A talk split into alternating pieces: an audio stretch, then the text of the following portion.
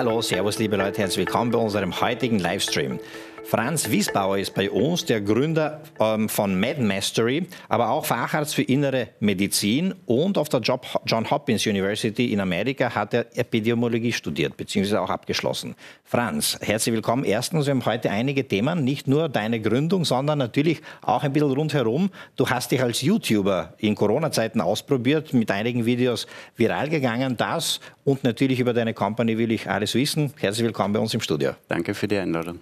Bleiben wir vielleicht zuerst bei deiner YouTuber-Karriere. Ja? Du bist ähm, Epidemiologe, äh, hast dich in Amerika auf der John Hopkins äh, University dafür ausgebildet und dir dann in Corona gedacht, ich muss einen Beitrag leisten, ähm, um Awareness zu, zu, zu, schaffen. Hast dich als YouTuber probiert und plötzlich sind deine Videos ähm, viral gegangen. Bei Mad Mastery machst du auch Videos, äh, Video Education für den medizinischen Bereich. Dort ist es nicht ganz so viral, nehme ich mal an. Ne? ja, das ist richtig ähm, als, als 2019, Anfang 2020 klar wurde, dass, dass da eine ziemliche Welle auf uns zukommen wird, äh, war, es so, dass, dass ich begonnen habe, solche Videos zu produzieren. Also ich habe das sehr eng verfolgt, auch auf Twitter und, und anderen Kanälen und da ist mir eigentlich relativ bald klar geworden, dass das äh, groß werden würde. Ja, und dann bin ich zu Veranstaltungen der Ärztekammer gegangen, einfach nur um zu sehen, was da so erzählt wird ähm, über Corona. Und das war ziemlich erschreckend, äh, weil da, da, wurde dann so gesagt, na ja, das wird wahrscheinlich nicht so arg werden, ist nur eine Grippe äh, und solche Sachen. Und dann habe ich halt teilweise mit relativ hohen Tieren gesprochen, telefoniert, weil ich relativ besorgt war äh, und äh, gemeint habe, ja, da müsste eigentlich mehr darüber geredet werden. Ähm, teilweise habe ich dann so gehört, na ja, glaubst du wirklich, dass das so groß wird und so. Und dann habe ich äh, zu, zu diesen Leuten gesagt, ihr werdet sehen, darüber werden noch Geschichtsbücher geschrieben werden. Und es war aber nicht der Response, den ich mir erhofft hätte.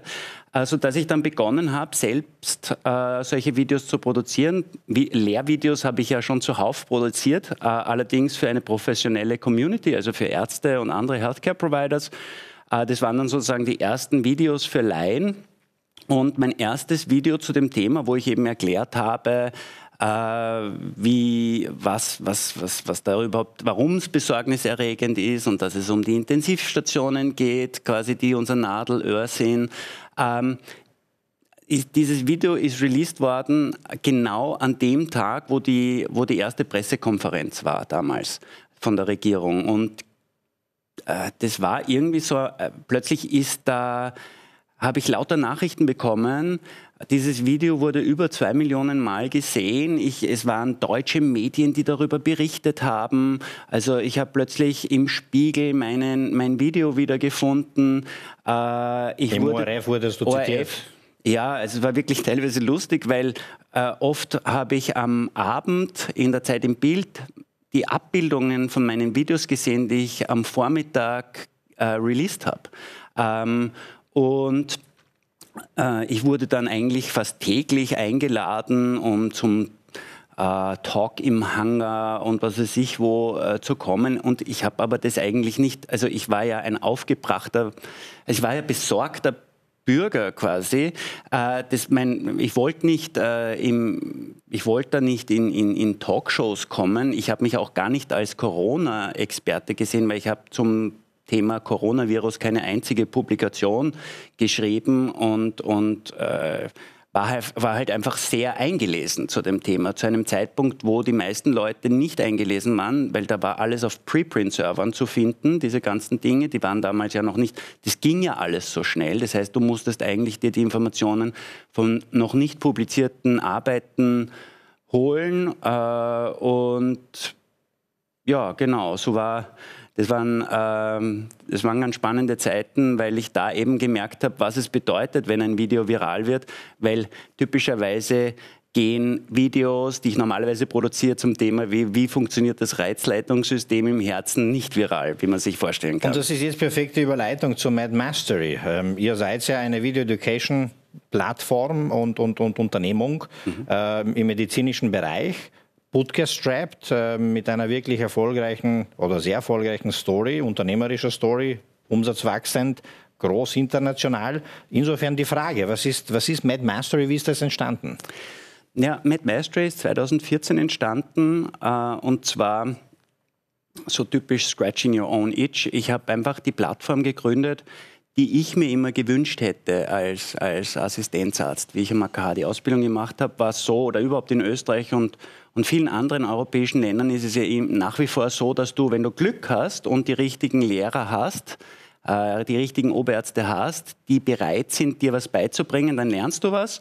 Aber es kann auch genauso gut sein, dass du Pech hast und die Leute sagen, naja, liest das durch im Buch. Ich habe es mir auch selber lernen müssen. Und ich habe einfach auch gesehen, äh, als ich im, im Krankenhaus gearbeitet habe, dass bestimmte Fertigkeiten, wie weiß ich nicht, zum Beispiel das, der, der Ultraschall, halt schwer zu erlernen sind, weil es auch nicht so viele Möglichkeiten gibt, es zu lernen. Da gibt es oft zwei, drei Räume, wo man das lernen kann und dann gibt es aber eine Armee von Assistenzärzten, die es alle lernen wollen mhm. und es ist einfach nicht möglich, dass alle das wirklich in die Tiefe lernen. Und dann habe ich mir gedacht, okay, äh, es sollte eine Plattform geben, wo man die wichtigsten klinischen Fertigkeiten einfach erlernen kann. Äh, wir sagen immer intern, wir reden von den sozusagen äh, Power Skills, ja, so nach dem Pareto-Prinzip, was sind die 20 Prozent der klinischen Fertigen, Fertigkeiten, die du können musst, um über 80 Prozent oder möglicherweise über 90 Prozent der klinischen Probleme deiner Patienten lösen zu können. Spannend. Und das sind genau diese Fertigkeiten, die wir, die wir unterrichten. Also das sind zum Thema, wie interpretiere ich das EKG, wie mache ich einen Herzultraschall, wie mache ich einen Bauchultraschall, wie interpretiere ich das CT, Schädel-CT, Lungen, ähm, Thorax-CT, Lungenröntgen, ähm, ähm, how to communicate with patients, ja, wie ich, wie ich wie ich ähm, schlimme Neuigkeiten äh, dem Patienten möglichst schonend beibringen kann und seinen Angehörigen. Also Themen, solche Themen. Ja. Und ist das, ist das sage ich jetzt mal in, in meiner Laiensprache, ähm, ein, ein, ein, ein, theoretischer Vortrag oder äh, lernt man auch das Handwerk äh, dabei? Ja, ist eine gute Frage. Also es ist so, dass man natürlich jetzt, wir sind keine Simulationscompany, ähm, wir äh, um, um eine klinische Fertigkeit erlernen zu können, brauchst du zuerst einmal sogenannte Mental Models äh, zu, diesem, zu diesem Thema. Ja. Und diese Mental Models äh, bringen wir dir bei. Also beispielsweise, wenn du jetzt äh, erlernen willst, wie ich einen Herzschrittmacher einstelle, ja, typischerweise gibt es da so einen Computer, ein Kastel, da wird dir dann, da legst du dann so ein, ein eine Device auf, auf den Schrittmacher von außen vom Patienten und programmierst es. Das ist eine, eine der Fertigkeiten zum Beispiel, die wir unterrichten. Äh, um diese Fertigkeit der Schrittmacherprogrammierung äh, zu meistern, musst du zum Beispiel ein Mental Model zum Thema haben, wie funktioniert überhaupt die Reizleitung im Herzen. Mhm. Äh, dann brauchst du Modelle wie also Schrittmacher werden typischerweise eingesetzt bei sogenannten bradikaden Rhythmusstörungen. Das heißt, wenn das Herz zu langsam schlägt, dann brauchst du bestimmte Modelle, um zu verstehen, warum kann das Herz überhaupt langsam schlagen. Dann brauchst du Mental Models dazu, wie, wie, wie der Schrittmacher überhaupt funktioniert, ja, was der für Programme drinnen hat und so weiter. Erst dann, wenn du diese ganzen Modelle quasi verstehst und internalisiert hast, kannst du hergehen und mal lernen, wie das Gerät selbst programmiert wird. Ja, was, was du da überhaupt tun kannst und warum du bestimmte Dinge tust und nicht andere und so weiter. Oder was du machen kannst, wenn in deinem Nachtdienst plötzlich der ein Schrittmacherproblem hat und du gerufen wirst und du mit dem Kastel raufrennen musst. Und das kann man alles online lernen? Das kann man lernen. Und dann gibt es bei uns auch interaktive Fälle, also wo du dann das Gelernte auch äh, praktisch quasi anwenden kannst, wo dann plötzlich, wo, wo dann zum Beispiel angenommen du, du lernst jetzt ähm, Thema Koronarangiographie und ähm, haben wir einen Kurs dazu, ja, also wie man die, die, die, die Koronargefäße visualisiert. Und dann gibt es dazu interaktive Fälle, wo dann gesagt wird, ja, das ist der Herr so und so, der hat die und die äh, Symptome, das ist sein EKG, was würdest du machen? Und dann sagst du, na, ich schicke den in den Herzkatheter oder was auch immer, dann kriegst du Feedback, ob das richtig war oder nicht, dann geht die Geschichte weiter und dann, dann zum Beispiel, ja, und das ist jetzt ein Angiogramm, äh, was würdest du jetzt machen, was siehst du überhaupt, wo liegt das Problem, in welchem Gefäß, dann kannst du sagen, na, ich glaube, das ist in, de, in, der linken Herzkranzarterie und so. Sehr so äh, kannst du dann quasi versuchen, den Transfer zu machen des theoretischen Wissens hin zur praktischen Anwendung. Aber natürlich äh, können wir dir nicht beibringen, wie du genau den, den Katheter hältst. Und da ist ja auch sehr viel Muscle Memory dabei. Ja, bei vielen Tätigkeiten, die du in der Medizin machst, äh, ist es ja, geht es ja auch um die Haptik, mhm. ja, äh, propriozeptives Lernen, äh, quasi wie halte ich das und so weiter. Diese Dinge musst du dir nach wie vor, entweder du, du kannst es am Simulator natürlich üben, da gibt es jetzt in den meisten Krankenhäusern schon äh, die haben, die haben Simulationszentren, wo du da auch Ultraschall und, und diverse Operationen und so weiter üben kannst und auch erlernen kannst. Das finde ich ist äh, wirklich eine tolle Entwicklung. Mhm. Aber am Ende des Tages muss man ehrlicherweise dazu sagen, die Medizin ist halt einfach äh, Learning by Doing und du musst einfach viele Stunden arbeiten, um, um Erfahrung zu sammeln, um viele Dinge zu sehen. Äh, und, und es bleibt dir nicht erspart, die Dinge dann einfach, äh, also wirklich on the job mhm. äh, zu, zu, zu, zu machen und zu sehen und zu üben. Und im Prinzip, das, was du halt bei unseren Kursen lernst, ist die Sicherheit der Theorie, dass du sagst, ja, ich kenne mich eigentlich aus, ich nehme jetzt einfach den Schallkopf und schau mal, was da, was da los ist. Ja? Viele Leute trauen sich das ja nicht, die machen irgendwie einen Wochenendkurs, haben irgendein Papierskript, ja? dann, dann vergehen mal Monate und dann sollen sie es anwenden am mhm. Patientenbett und machen es halt nicht. Uns hast du halt in, auf deinem Handy immer dabei äh, und du kannst doch schnell mal nachschauen und sagen, na, wie hatten der die Leber geschallt? Äh, schaue ich schnell mal, ah ja, so ist es gegangen und dann, dann kannst du es am Patienten machen. Ich meine, es ist so funktioniert halt medizinisches Lernen. Es ist für viele äh, oft äh, unangenehm zu hören, ah, die Ärzte müssen auch lernen, aber es ist einfach so, ja, ja. Äh, du, du lernst als Mediziner 5% dessen, was du, was du als fertiger Oberarzt wissen musst, lernst du im Medizinstudium. 5%. 5% nicht mehr. Gibt es eine Studie, die das, äh, die das eben so beschreibt, 5% und 95% musst du dir on the job, dauert ja auch lang die Facharztausbildung, ja. ist ja meistens mindestens sechs Jahre in Europa. Äh, äh, da, da, musst du dir dann wirklich äh, das alles erarbeiten, was du dann können musst. Das Medizinstudium legt ja nur das Fundament mhm. dafür, dass du dann verstehen dass man kannst. lernen kann. Ja, ja genau.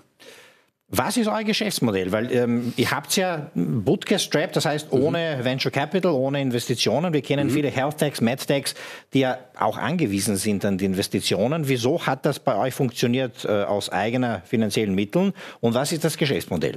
Ja, äh, also unser Geschäftsmodell ist, wir verkaufen eine Subscription, also ein Abo, äh, wo du dann Zugriff bekommst zu unserer ganzen äh, gesamten Library an Kursen. Ähm, da gibt es äh, dann eine Subscription ohne CME-Credits, eine mit CME-Credits. Mhm. CME-Credits sind eben dieses Continuous Magic, Medical Education Credits, die Wird man angerechnet dann für Genau, wir sind akkreditiert in okay. den USA äh, und in Europa und äh, mit den Mutual Recognition Agreements, die dann auch andere Länder mit diesen Organisationen haben, wo wir akkreditiert sind, kannst du dir eigentlich auf der ganzen Welt CME-Credits holen. Ähm, und dann kriegst du halt Zugriff zu unserer gesamten Library. Das kannst du monatlich zahlen oder jährlich. Und dann haben wir natürlich auch noch institutionelle Kunden. Also es gibt viele Krankenhäuser, Universitäten, die uns verwenden in der Lehre, äh, mhm. in der medizinischen Lehre.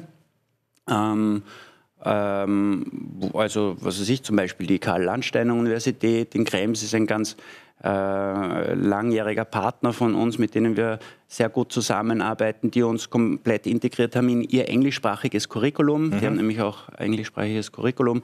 Aber auch in Amerika haben wir viele Residency-Programs, äh, die ihre Ärzte mit, mit Mastery ausbilden. Also da gibt es dann eine Group-Subscription, wo ein Gruppenadmin äh, seine Lernenden einladen kann zu einer mit Mastery-Gruppe. 2014 habt ihr begonnen, sagst du. Ähm, ich weiß nicht, ob du zu den Unterzahlen was sagen darfst, aber zumindest äh, die Frage, also ich stelle trotzdem die Frage, wie viel Umsatz macht sie? Anscheinend macht sie genug, um alle Kosten zu decken.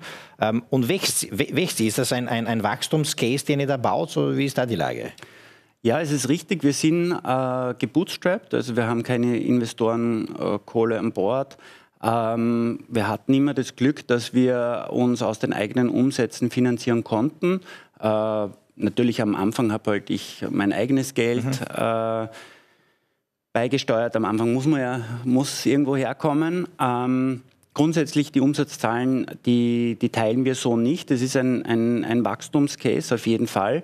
Äh, es ist so, dass manche Jahre viel stärkeres Wachstum sind, äh, es gibt als in anderen. Also beispielsweise das Jahr 2020 war natürlich Wahnsinn für mhm. uns, äh, wo plötzlich alle wissen wollten, wie Corona funktioniert äh, und wir auch ganz viele Kurse äh, freigeschalten haben, weil wir sehr viele relevante Kurse hatten äh, hatten, also, okay. also zum Beispiel Mechanical Ventilation, also die Beatmung, wie man, wie man Patienten beatmet.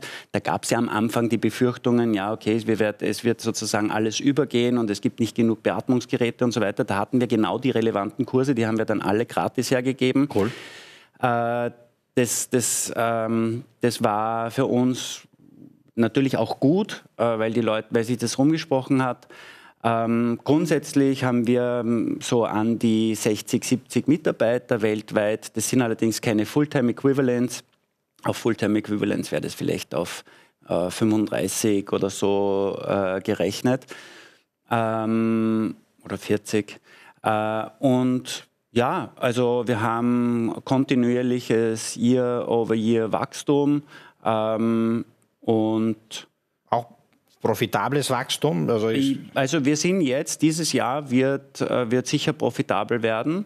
Ähm, wir haben in, den, in der Vergangenheit eigentlich war mir Profitabilität nie wichtig, weil ich eigentlich immer alles, was ich mehr Umsatz gemacht habe, gleich wieder ins Wachstum gesteckt habe. Da hat es dann gleich wieder mehr, mehr Leute in der Content-Produktion gegeben mhm. und so weiter, weil äh, ja, war einfach für mich irgendwie wichtiger.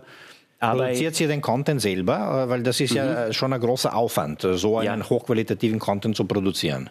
Wir produzieren alles selbst. Wir haben natürlich auch immer wieder Diskussionen gehabt, sollten wir ein Udemy-Modell verfolgen, wo die Leute ihren eigenen Content hochladen können. Aber ich muss ganz ehrlich sagen, wir sehen das eigentlich immer wieder. Selbst Leute, die jahrzehntelange Lehrerfahrung haben, brauchen eine gewisse Guidance. Mhm. Also ähm, interessanterweise ist es so, dass diese, also ich meine, wir arbeiten ja größtenteils mit Professoren von amerikanischen Universitäten und da sind ja Institutionen wie Harvard, Yale, Stanford, äh, Johns Hopkins dabei.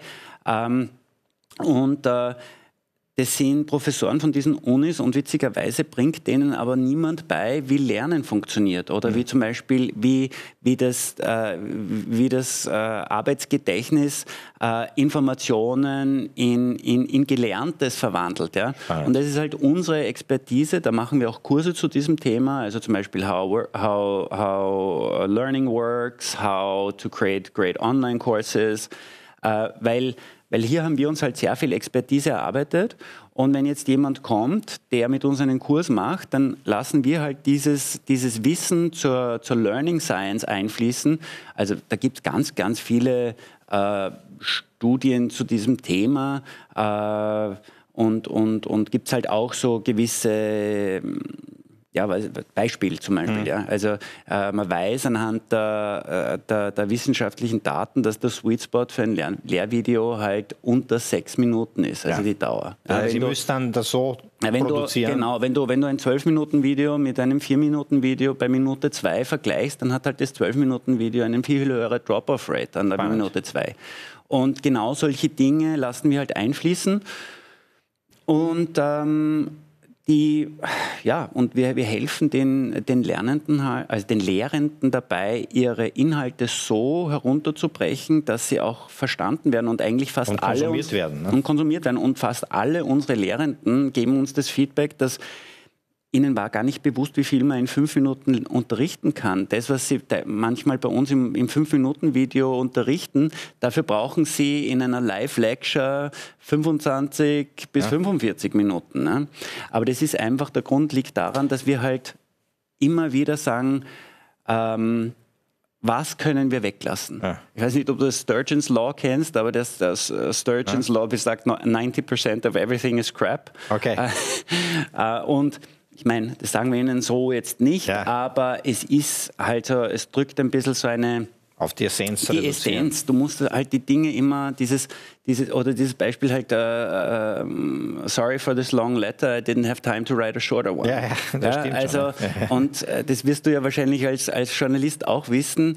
Äh, vollkommen richtig. Es ist viel, viel komplexer, einen kürzeren Artikel zu schreiben, als eine ewig lange Abhandlung. Das ja, ist, ja äh, genau. Guter Punkt. Wird das ein Trend bleiben? Ja? Also werdet ihr da immer weiter, was ist die Vision? Also wo, wo, kann das hingehen? Weil ich glaube, damit hilfst du auch in, in weniger entwickelten Ländern, die vielleicht nicht einmal die Ausbildungsstätten haben, massivst, weil sie plötzlich Zugriff haben auf eine Online-Ausbildung, die sie sonst gar nicht genießen können vielleicht. Ja, ja, ja absolut. Wir haben auch ganz viele äh, User aus diesen, aus diesen Regionen. Wir bieten da auch Stipendien an.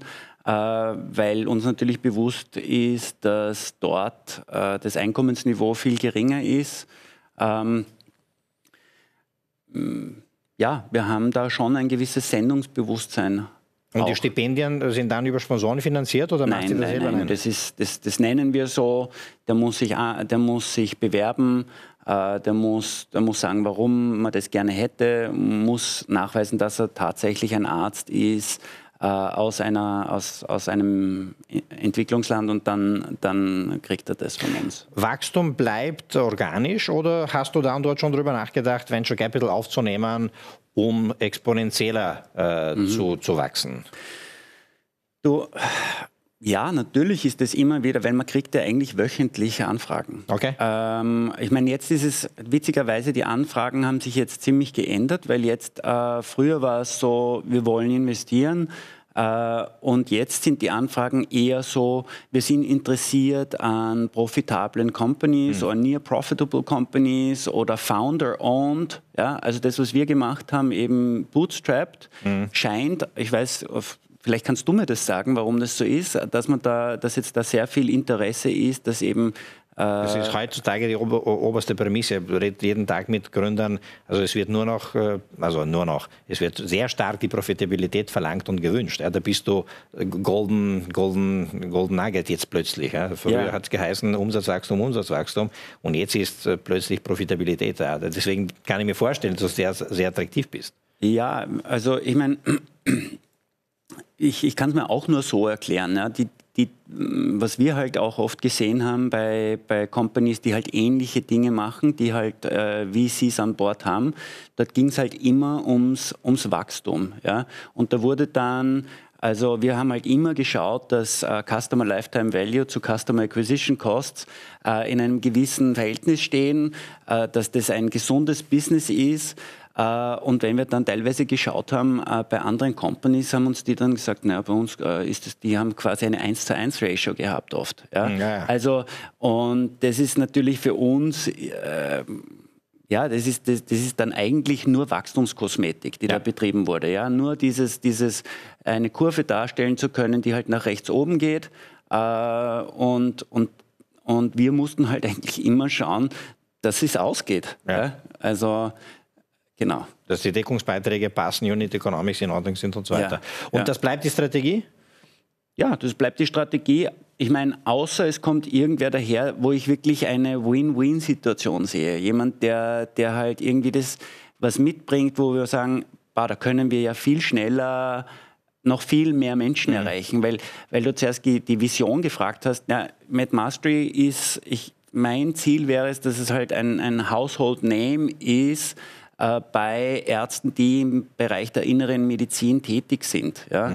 Äh, da gibt es bestimmte, bestimmte andere Plattformen wie, weiß ich nicht, Up-to-Date zum Beispiel ist so ein, so ein, so ein Platzhirsch im amerikanischen Bereich.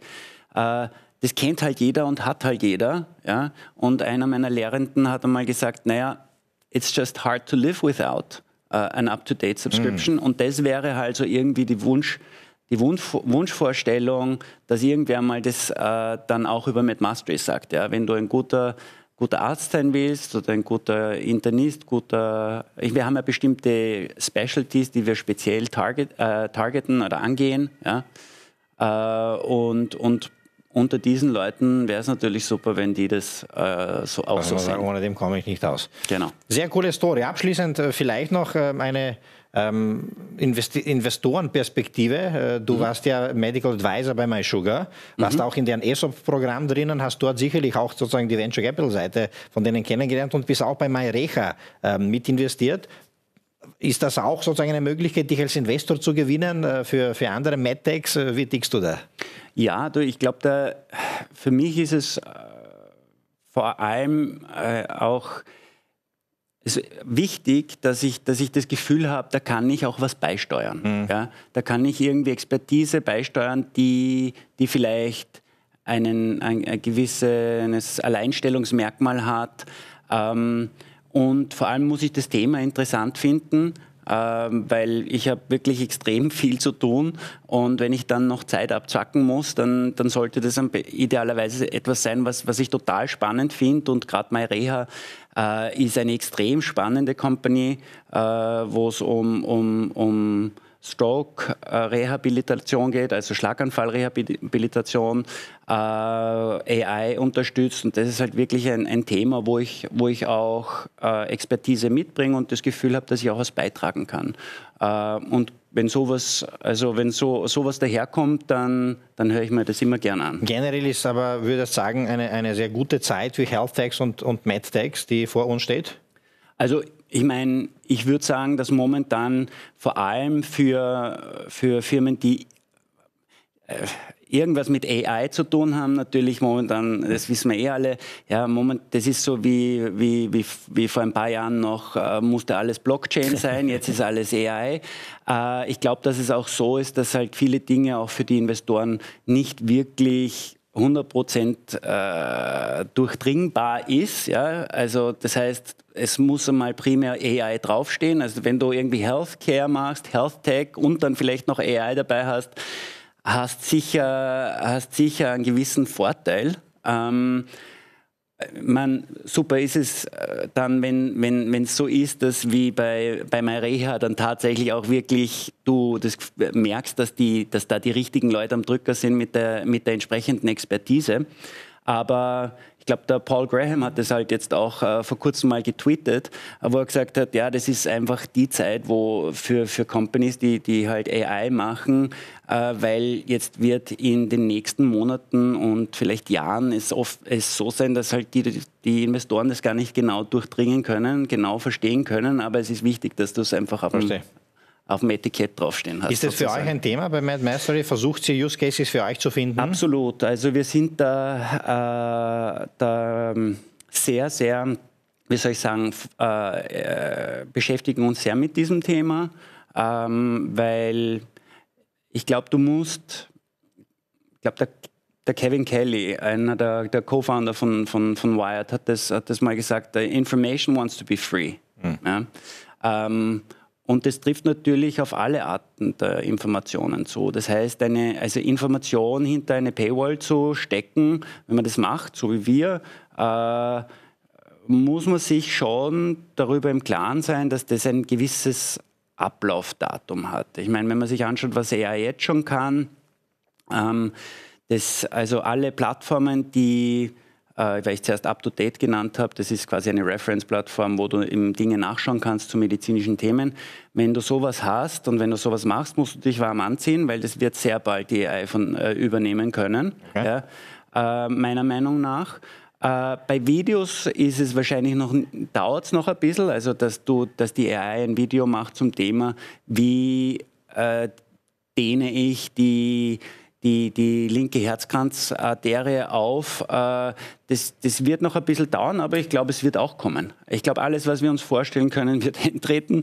Äh, und deswegen müssen wir uns natürlich irgendwie auch überlegen, wie schaut überhaupt die Tätigkeit des Arztes der Zukunft aus? Das ist total schwer. Ja. Aber was sind die Fertigkeiten, die du in zehn Jahren immer noch brauchen wirst? Ja? Und was wird es nicht mehr geben?